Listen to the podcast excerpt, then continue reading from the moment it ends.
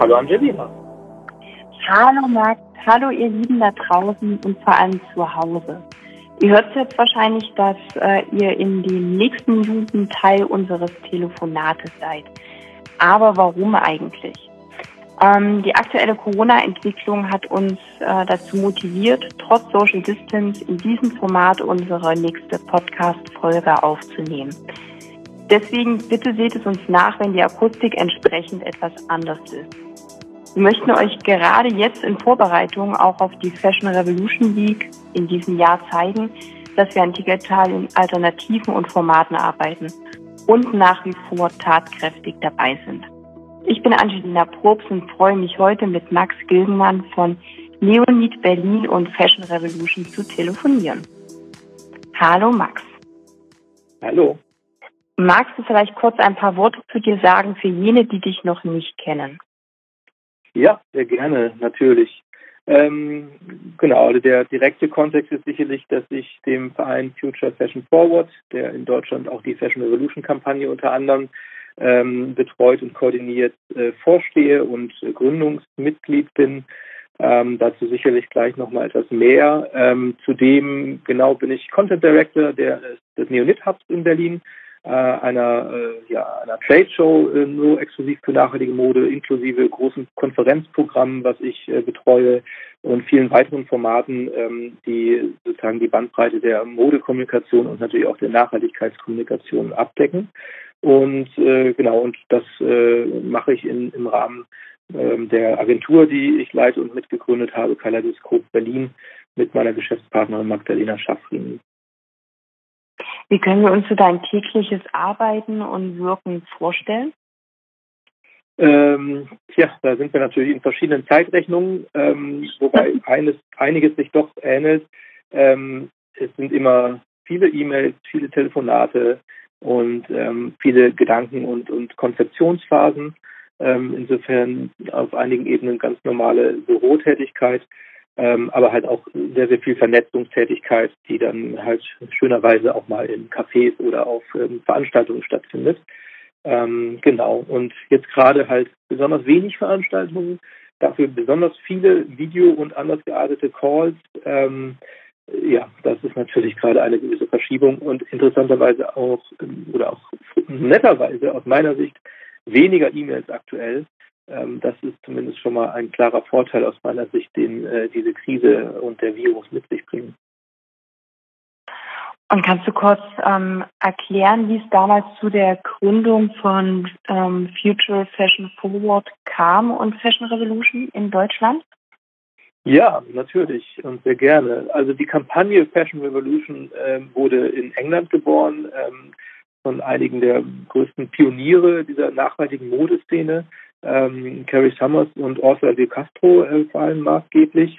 Und ähm, mit denen, äh, vor allem mit Ursula, waren wir auch schon damals vor, ich glaube, sechs Jahren jetzt ähm, äh, bekannt, als äh, diese Idee entstand. Und die Idee stammt leider aus einem sehr traurigen Kontext, nämlich, ähm, dass das Fabrikgebäude Rana Plaza in Bangladesch ähm, am 24. April, ich glaube, vor sechs Jahren zusammengebrochen ist, also zusammengefallen ist, wirklich wortwörtlich und ja über 1000 Tote und weit über 2.000 oder 3.000 Verletzte ähm, ähm, äh, ja, nach sich gezogen hat. Und äh, da entstand halt der Gedanke, okay, das kann nicht sein, dass diese Modeindustrie weiter so agiert. Ähm, Im Endeffekt ja solche Katastrophen mehr oder minder wissend und offenen Auges irgendwie in Kauf nimmt.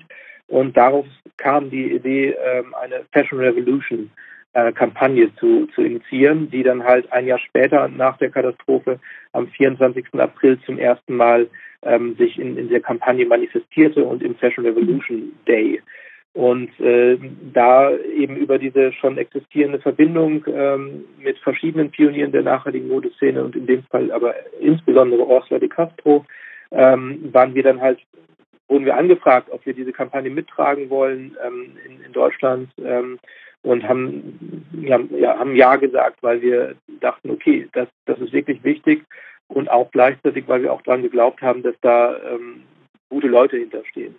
Und so fing das an. Und am Anfang war es erstmal ein lockerer Kreis. Wir haben das erste Jahr diese Kampagne sozusagen gemeinsam geplant ähm, mit äh, vielen verschiedenen hier in Berlin und haben dann gemerkt, okay, das, das, ist, das ist gut, äh, das muss weitergeführt werden und haben dann äh, in der Zwischenzeit äh, in Richtung des zweiten Jahres dann halt auch ähm, den Verein gegründet, um dem Ganzen eine, eine Struktur zu geben. Mhm. Und genau, diese Struktur wächst sozusagen seitdem ähm, Jahr für Jahr ein bisschen und professionalisiert sich auch jährlich ein bisschen. Und du legst ja auch, äh, oder hast ja jetzt auch die Möglichkeit, Bereiche zusammenzulegen, oder? Also ich habe beispielsweise in der ersten Podcast-Folge mit Ariane Pieper, die ja auch äh, Länderkoordinatorin ist, gesprochen über die Neonit in Berlin und auch ähm, Fashion Revolution. Ähm, was würdest du sagen, welche Entwicklung kannst du sowohl aus deiner Arbeit für die Neonit ähm, beobachten, aber auch für Fashion Revolution? Also welche Entwicklungen gibt es? Gibt es sie überhaupt schon genug als kritische Frage? Hm. Ähm, nein, es gibt natürlich noch nicht genug. Das ist ja irgendwie aus meiner Sicht offensichtlich abzulesen daran, ähm, wie halt die Modeindustrie immer noch aufgestellt ist. Es hat mhm. sich sehr viel getan, ähm, wie man auch an der Fashion Revolution Kampagne und an der Reichweite erkennen kann, in wie vielen Ländern sie präsent ist, wie viele Leute äh, jährlich teilnehmen ähm, über Events offline wie auch Online-Events ähm, und Sharing von, von äh, Bildern und Hashtags etc.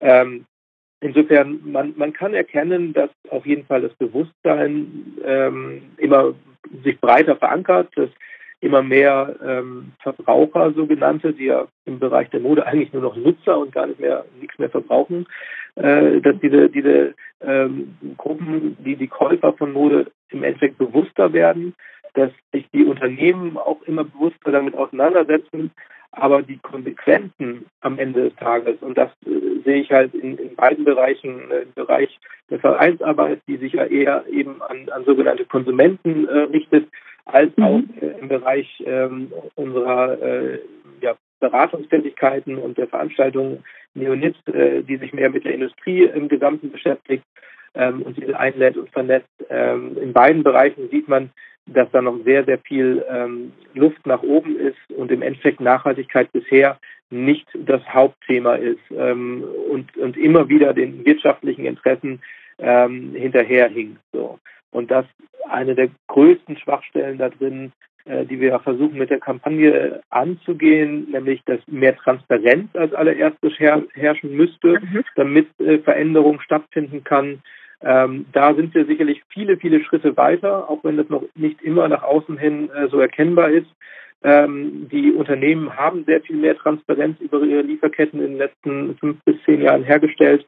Kann man ablesen an allen möglichen Elementen, wie unter anderem, ähm, wie, wie viele, äh, wie man auf Webseite von H&M zum Beispiel mittlerweile erkennen, nachgucken kann zu jedem Produkt, irgendwie zumindest Teile der, der Lieferkette dort abgebildet werden. Ähm, aber äh, der nächste Schritt halt dann tatsächlich eine, ähm, eine, eine Aktion hin zu mehr Nachhaltigkeit, eine Veränderung in den ja. Systemen ähm, anzustreben, das ist äh, noch sehr schwach sozusagen auf der Brust. Welche weiteren Ziele findest du, braucht es noch für ein Umdenken hin zu einer nachhaltigeren Modeindustrie? Oder vielleicht besser vorab, was ist überhaupt dein Verständnis von nachhaltiger Mode? Dass wir erstmal den Begriff klären können. Ja, das, also mein Verständnis ist ein, ein ganzheitliches ähm, und in dem Sinne auch sehr, ja, ein, ein eventuell nicht erreichbares. Denn die Frage natürlich, wie man Nachhaltigkeit definiert, ähm, wenn man das durchdekliniert, dann sind die nachhaltigsten Bekleidungsstücke oder auch wie auch immer Konsumgüter die, die nicht existieren. Ähm, alles andere versucht auf, verursacht auf jeden Fall einen, einen Fußabdruck, ähm, also auch nur in CO2 gemessen oder mit Wasserverbrauch gemessen oder mit anderen Mitteln. Ähm, und, und da ist immer eine Diskrepanz. Ne? Es gibt ja auch nicht zu Unrecht irgendwie überall die, die große Frage im Raum, wenn wir jetzt über Nachhaltigkeit in der Modeindustrie sprechen, kann das überhaupt sein? Kann eine Industrie, die davon lebt, äh, regelmäßig neue Trends äh, zu setzen und äh, die mit neuen Produkten äh, sozusagen verbindet und mhm. diese dann auch hergestellt werden müssen. Ähm, kann das überhaupt nachhaltig sein? Und nein, einerseits kann es das nicht. aber das ist auch eine, eine Illusion, die oft kommunikatorisch irgendwie leider befeuert wird. Es gibt sowieso nichts, was wir Menschen in dem Sinne komplett nachhaltig tun können. Ähm, wir sind nicht so aufgestellt wie ein idealer, nachhaltiger Kreislauf, ähm, wie er in den letzten Jahren unter, unter Kreislaufwirtschaft äh, oder Circularity Neudeutsch ähm, immer, immer öfter kommuniziert und dargestellt wird.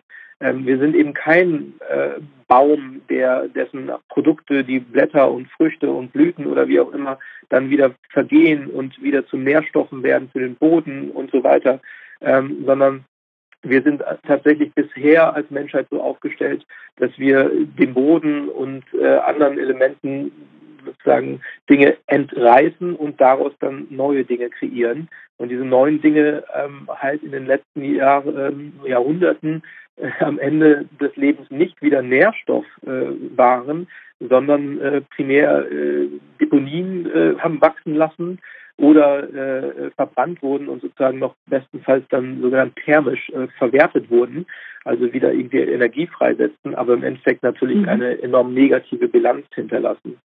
Ähm, dementsprechend mein Verständnis ist natürlich die soziale Komponente auch ähm, ähm, und, äh, und die ökologische Komponente, wie man sie von der Triple Bottom Line kennt.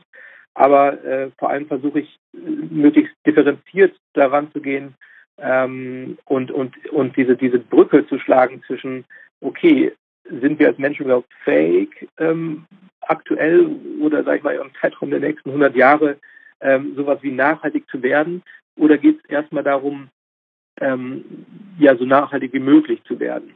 Und ich denke, letzteres ist einfach äh, das Realistische. Ähm, und, und dafür gilt es halt natürlich in allen Bereichen überall zu gucken, ähm, wie sind die Komplexitäten aufgestellt, wie können wir mehr Transparenz da rein, was zusammenhängt, ähm, ne, was, was hat äh, ähm, sozusagen Female Empowerment auf der einen Seite ähm, mit nachhaltigen Produkten zu tun, ähm, was hat aber auch ähm, der Wasserfußabdruck mit nachhaltigen Produkten zu tun? Und inwiefern hängt das wiederum beides zusammen. Und hast du da schon inspirierende Beispiele, die du mit uns jetzt teilen könntest, wo du sagst, das ist schon als, ähm, als Pilotierung oder als Vorbild, als Leuchtturmprojekt nennenswert? Ne, es gibt unglaublich viele Unternehmen, die da sehr, sehr spannend äh, vorangehen. Ich denke gerade der, der Themenbereich, der eigentlich für uns alle ähm, mit am praktikabelsten ist, ist, ist das Recycling voranzutreiben ähm, und, und eben halt in solchen Kreislaufen zu denken. Ähm, ne, insofern die, die Konzepte, die sich mit äh, Zirkularität auseinandersetzen, sind schon sehr vielversprechend. Ähm, ja. Aber realistisch sind wir gerade noch nicht viel weiter aus meiner Sicht irgendwie in einer, in einer, in einer wirklich handhabbaren Umsetzung, als äh, das Thema Recycling äh, voranzutreiben und halt dafür zu sorgen, dass zum Beispiel mehr Alttextilien wiederverwendet werden und dementsprechend weniger neue Textilien produziert werden müssen. Ähm, da gibt es ähm, auf allen möglichen Ebenen viele Beispiele. Ähm, wie, wie äh, Rental-Systeme, also dass Kleidung einfach anders genutzt wird vom Konsumenten. Ähm, die ganze Second-Hand-Branche natürlich ähm, wächst äh, stark und, und hat einen auf jeden Fall einen relevanten Ansatz äh, hin zu mehr Nachhaltigkeit. Aber auch Unternehmen, die, ähm, die mit recycelten Fasern arbeiten, also wo ein Baumwolle ja. wieder aufgearbeitet wird in einen neuen Faden, wenn auch vielleicht nicht immer in der gleichen Qualität, aber dann über äh, ja, die, den Einsatz auch der Kreativität von Designern und, und anderen Gestaltern ähm, doch in, in wirklich spannende und coole Produkte überführt wird.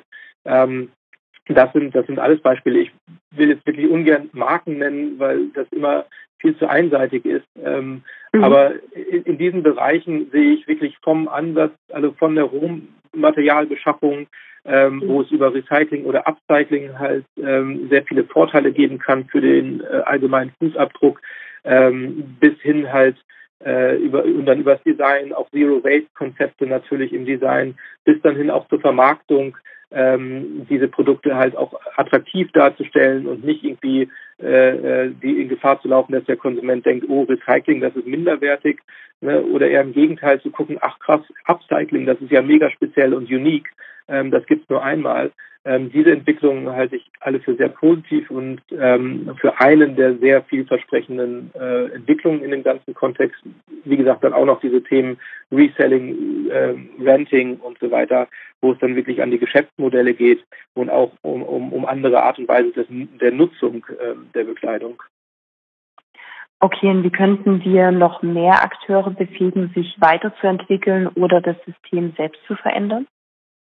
Geld. Geld. Okay. Am Ende, am Ende regiert Geld die Welt schon zu einem relativ relevanten Anteil. Ich meine, jetzt gerade sehen wir in der Krise mit äh, dem Coronavirus, dass da zum ersten Mal, nach meinem Verständnis seit vielen Jahren, äh, wirklich ähm, Maßnahmen umgesetzt werden, die eindeutig äh, den Menschen vor das Kapital stellen.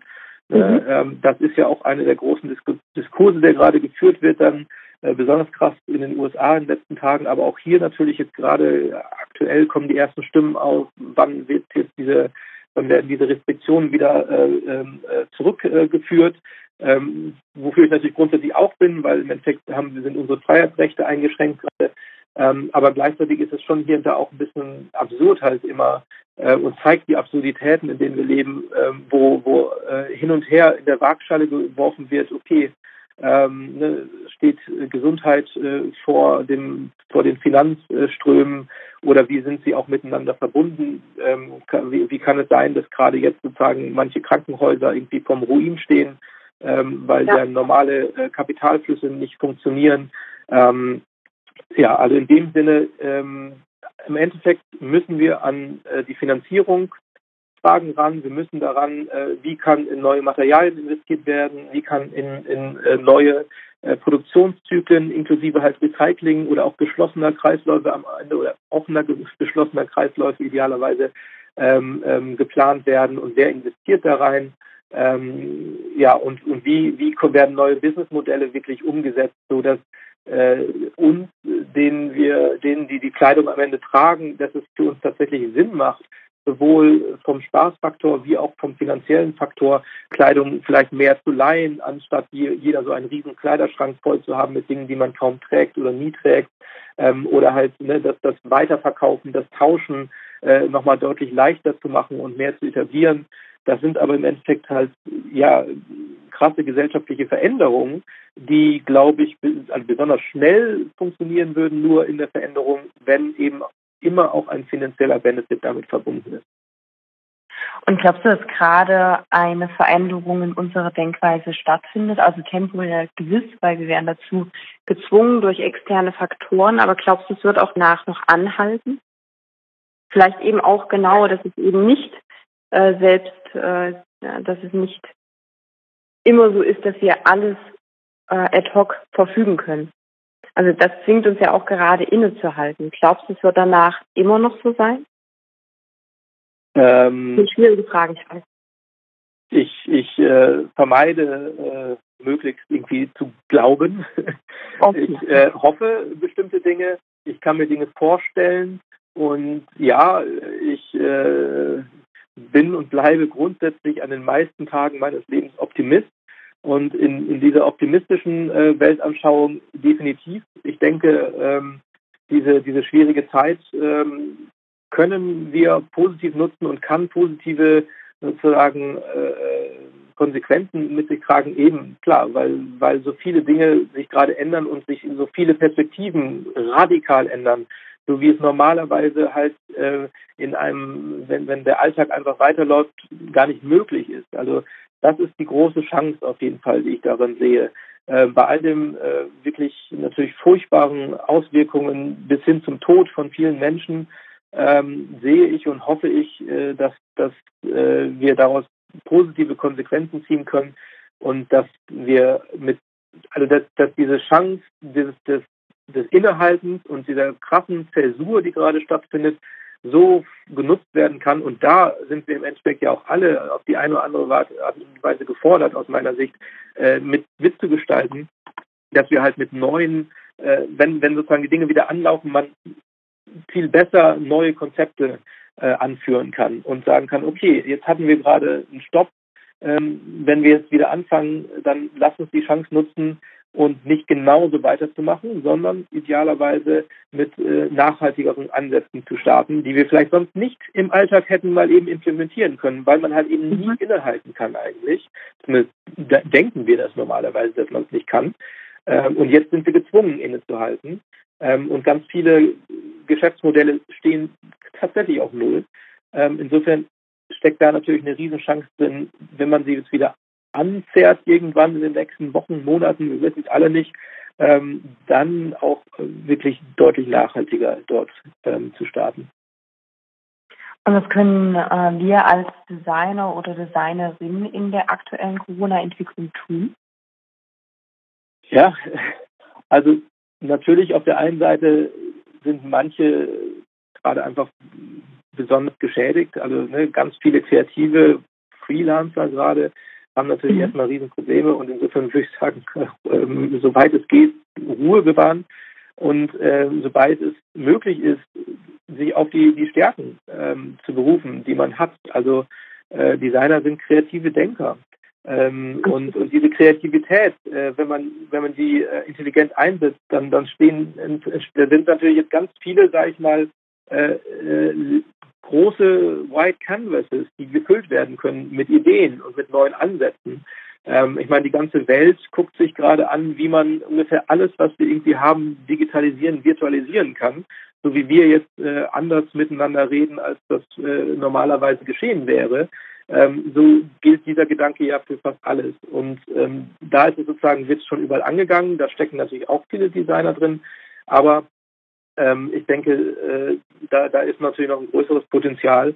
Ähm, und im Endeffekt das Gleiche, was ich eben schon äh, angesprochen habe, auch ja. da äh, diese Chance zu nutzen, neu zu denken. Also mehr, mehr, mehr zu wagen, äh, was, was Design kann und ähm, wie viel Einfluss halt Design auch ähm, auf die Produkte hat, zum Beispiel, wenn es, wenn es sich darum handelt. Ne? Also da gibt es ja Aussagen dazu, dass das halt eigentlich äh, die Nachhaltigkeit eines Produktes wirklich ganz früh schon im Designstadium extrem beeinflusst wird. Was natürlich unter anderem auf solche Themen wie äh, ist das Produkt recycelbar oder so ähm, sehr, sehr relevant äh, tatsächlich, ja, was einfach stimmt, dass, dass der Einfluss da sehr groß ist.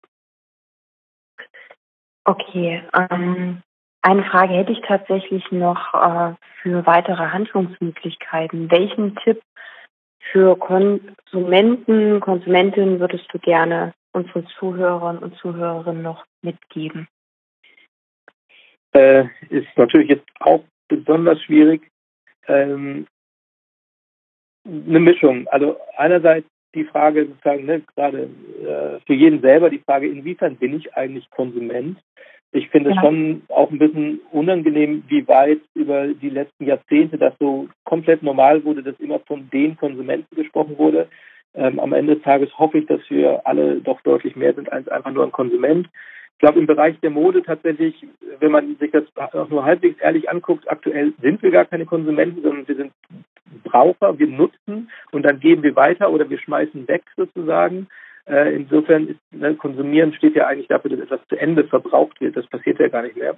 Insofern, das eine ist die Selbstwahrnehmung, glaube ich, die, die, die ist vielleicht für diese Tage besonders interessant, ähm, sich auch nochmal anzugucken, ähm, ja, was trage ich eigentlich gerade? Wahrscheinlich gar nicht so viel und obwohl ich ganz viel zu Hause mhm. bin und jeden Tag meine Klamotten wechseln könnte auch. Ähm, also das ist ja kein schlechter Moment, um, um innezuhalten und zu reflektieren für einen selber. Ähm, und ansonsten, also eigentlich ich glaube tatsächlich, dass, dass in den letzten Jahren zu viel Verantwortung irgendwie in Richtung Konsumenten slash Nutzer ähm, abgeschoben wurde. Gerade die, die äh, viele Vertreter aus der Industrie haben das immer gerne bemüht. Ähm, ich finde das schon ein bisschen ungerecht, weil natürlich jeder Einzelne wählt mit jedem Euro, den er ausgibt, ähm, sozusagen wofür er den ausgibt und kann sich für eine mehr oder weniger nachhaltige Option entscheiden. Aber, ähm, und das ist jetzt übrigens natürlich nochmal doppelt wichtig. Also klar, guckt um euch rum, ne, jeder sollte gucken, kann ich hier lokale äh, Infrastrukturen stärken mit dem Geld, was ich jetzt gerade ausgebe, äh, das, was ich überhaupt ausgeben kann. Ähm, aber davon abgesehen äh, muss man auch bedenken, dass ganz viele Menschen nicht diese, diese Möglichkeiten haben. Das ist halt Teil der Realität. Also äh, entweder sie haben nicht genug Geld, äh, um tatsächlich irgendwie eine größere Bandbreite an Entscheidungen überhaupt zu haben oder auch gar nicht die Zeit und, und dementsprechend die Muße. Und ich finde es schwierig, von jemandem zu verlangen, ähm, so in allen Bereichen des Lebens einfach nur noch 100 Prozent bewusst zu sein. Dafür, das, das klappt halt einfach nicht. Da glaube ich nicht dran. Ähm, da bin ich doch eher Realist. Und dementsprechend ähm, glaube ich schon, dass eine der wichtigsten Handlungsmöglichkeiten ist, ähm, wählen zu gehen und nicht nur halt alle vier Jahre, sondern auch äh, sich so ein bisschen mit der Politik auseinanderzusetzen und sagen, okay, äh, wie kann das eigentlich sein, dass ähm, ich, äh, dass, dass mir ständig Produkte vorgesetzt werden, die mhm. furchtbar unnachhaltig sind. Das, also wieso ist das System so? Ne? Ähm, und das liegt halt äh, einfach an der Frage, wie viel Aufmerksamkeit wird dem gegeben. Und ähm, da, da, an der Stelle kann man halt äh, gucken, welche Politiker wähle ich, ähm, was für Interessenvertreter gibt es, ähm, denen ich meine Stimme geben kann, ob nun über Petitionen oder halt über die, die, äh, die alle Jahre wiederkehrenden äh, großen Wahlen. Und ich glaube, an der Stelle ähm, kann man auf jeden Fall viel machen und kann man auch noch äh, mehr Einfluss nehmen und ähm, das ist sozusagen ein bisschen Rückbesinnung auf die klassischen bürgerlichen äh, ähm, äh, Werte und, und, und, Möglichkeiten. Und ähm, ich glaube, da äh, diese Grundfrage, die mich da immer irgendwie schon auch antreibt, ist, äh, wie kann es sein, dass wir innerhalb Europas äh, sehr strenge Gesetzgebung dafür haben, wie hier etwas produziert wird mhm. ähm, und das für die ganzen Unternehmen hier gilt, Natürlich gibt es auch da mal aus äh, schwarze Schafe, aber im Großen und Ganzen ist das Niveau ja doch sehr hoch. Ähm, und wie kann es sein, dass parallel für Produkte, die importiert werden, äh, das so gar keine Rolle spielt? Das ist mhm. ja auf allen Ebenen ähm, schwer nachvollziehbar eigentlich und eine Wettbewerbsverzerrung ähm, und dementsprechend auch das, was halt möglich macht, ähm, dass an anderen Orten zu wirklich halt sehr schlechten Konditionen gearbeitet wird. Und ich bin überhaupt nicht gegen die Globalisierung. Im Gegenteil, auch jetzt, ich würde die Fahne noch mal mehr hochhalten und sagen, Globalisierung, yay. Ähm, ich finde, ne, der, der, globale kulturelle Austausch ist unglaublich wichtig und der geht immer schon einher mit, mit Handel. Ähm, egal, wie man sich das anguckt, wie man historisch, archäologisch irgendwie reinguckt. Es ist erstaunlich, wo irgendwelche Handelsprodukte gefunden werden und, und darüber kann man nachvollziehen, wie früh überall schon Handel betrieben wurde und ich sehe das als sehr, sehr positiv und vor allem als auch eine Form des kulturellen Austausches. Aber ähm, der lokale Aspekt ist halt total vernachlässigt worden. Insofern plädiere ich für eine, eine Lokalisierung äh, des Ganzen. Und dafür, äh, glaube ich, da können wir alle mit, mit beitragen. Es gibt Dinge, die sind äh, besonders gut äh, global zu organisieren und man kann wunderbar ähm, in Ländern wie Bangladesch oder Kambodscha oder China produzieren, ohne äh, die niedrigeren Lohnverhältnisse und die ja auch real niedrigeren Nöte, was das Lebensversorgungsniveau ja. äh, angeht, ohne das auszunutzen. Man, man kann das nutzen, das Nutzen ist okay. Aber ähm, ja, die Modeindustrie, sehr vielen Industrien vorangehend, hat äh, halt das pervers perfektioniert, äh, diese, diese Lohngefälle und diese Unterschiede zwischen den Ländern wirklich auszunutzen. Und das äh, muss aufhören. Und da, ähm, ja, da, da glaube ich, kann jetzt nicht jeder einfach nur mit seinen Kaufentscheidungen im Endeffekt äh, die große Veränderung herbeiführen. Das ist auch wichtig. Aber das muss auf der politischen Ebene einfach angegangen werden. Und dafür zählen sowohl ähm, lokale wie nationale wie äh, europäische Wahlen, aber halt auch all die kleinen ähm, Elemente, ähm, wo man sich halt, wo man seine Stimme hörbar machen kann und äh, sich engagieren kann. Vielen lieben Dank, Max, für äh, deine klaren Worte und auch, dass du deine Perspektive, Wissen und auch Input mit uns heute geteilt hast. Ich würde auch ganz kurz nochmal was zu der Fashion Revolution Week 2020 sagen. Auch in diesem Jahr wird die Fashion Revolution Week stattfinden, wenn auch mit einer Änderung des Schwerpunktes.